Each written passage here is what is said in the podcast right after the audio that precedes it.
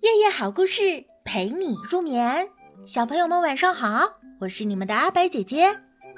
今天我们依旧来听睡前故事，这个故事的名字啊叫做《勇敢的布老虎》。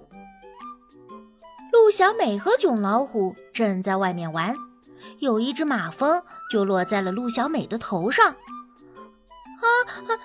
马马蜂！囧老虎叫了起来。你快帮我弄下来呀！陆小美就有些慌张。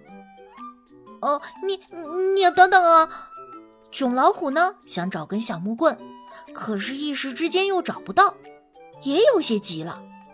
这时，布老虎恰巧走过来，看到他们害怕的样子，忙问道：“嘿，你们怎么了？”“他他头上有马蜂。”囧老虎指了指陆小美的头。“嘿，别怕，看我的！”布老虎扬起手，贴近陆小美的头扇了一下，想赶跑马蜂。而马蜂确实飞了起来，但是布老虎却感觉到。自己的鼻尖上像针扎一样的疼，原来马蜂以为布老虎要袭击自己，就飞回来，在他鼻子上狠狠地蛰了一下，然后又歪歪斜斜地飞走了。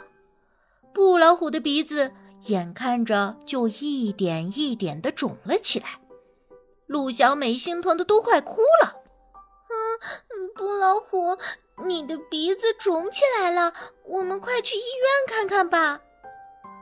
来到了医院，医生给布老虎处理了伤口，涂上了药膏。嘿 嘿，没事儿，一会儿就好了。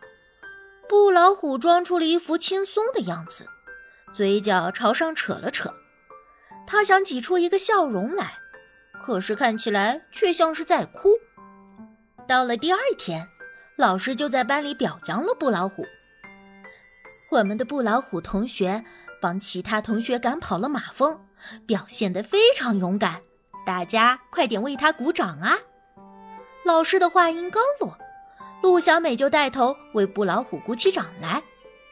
等到大家的掌声停下了，老师又说道：“不过呢，在帮助别人的时候，要多想想办法，注意。”要保护自己不受伤害，这也是非常重要的哟。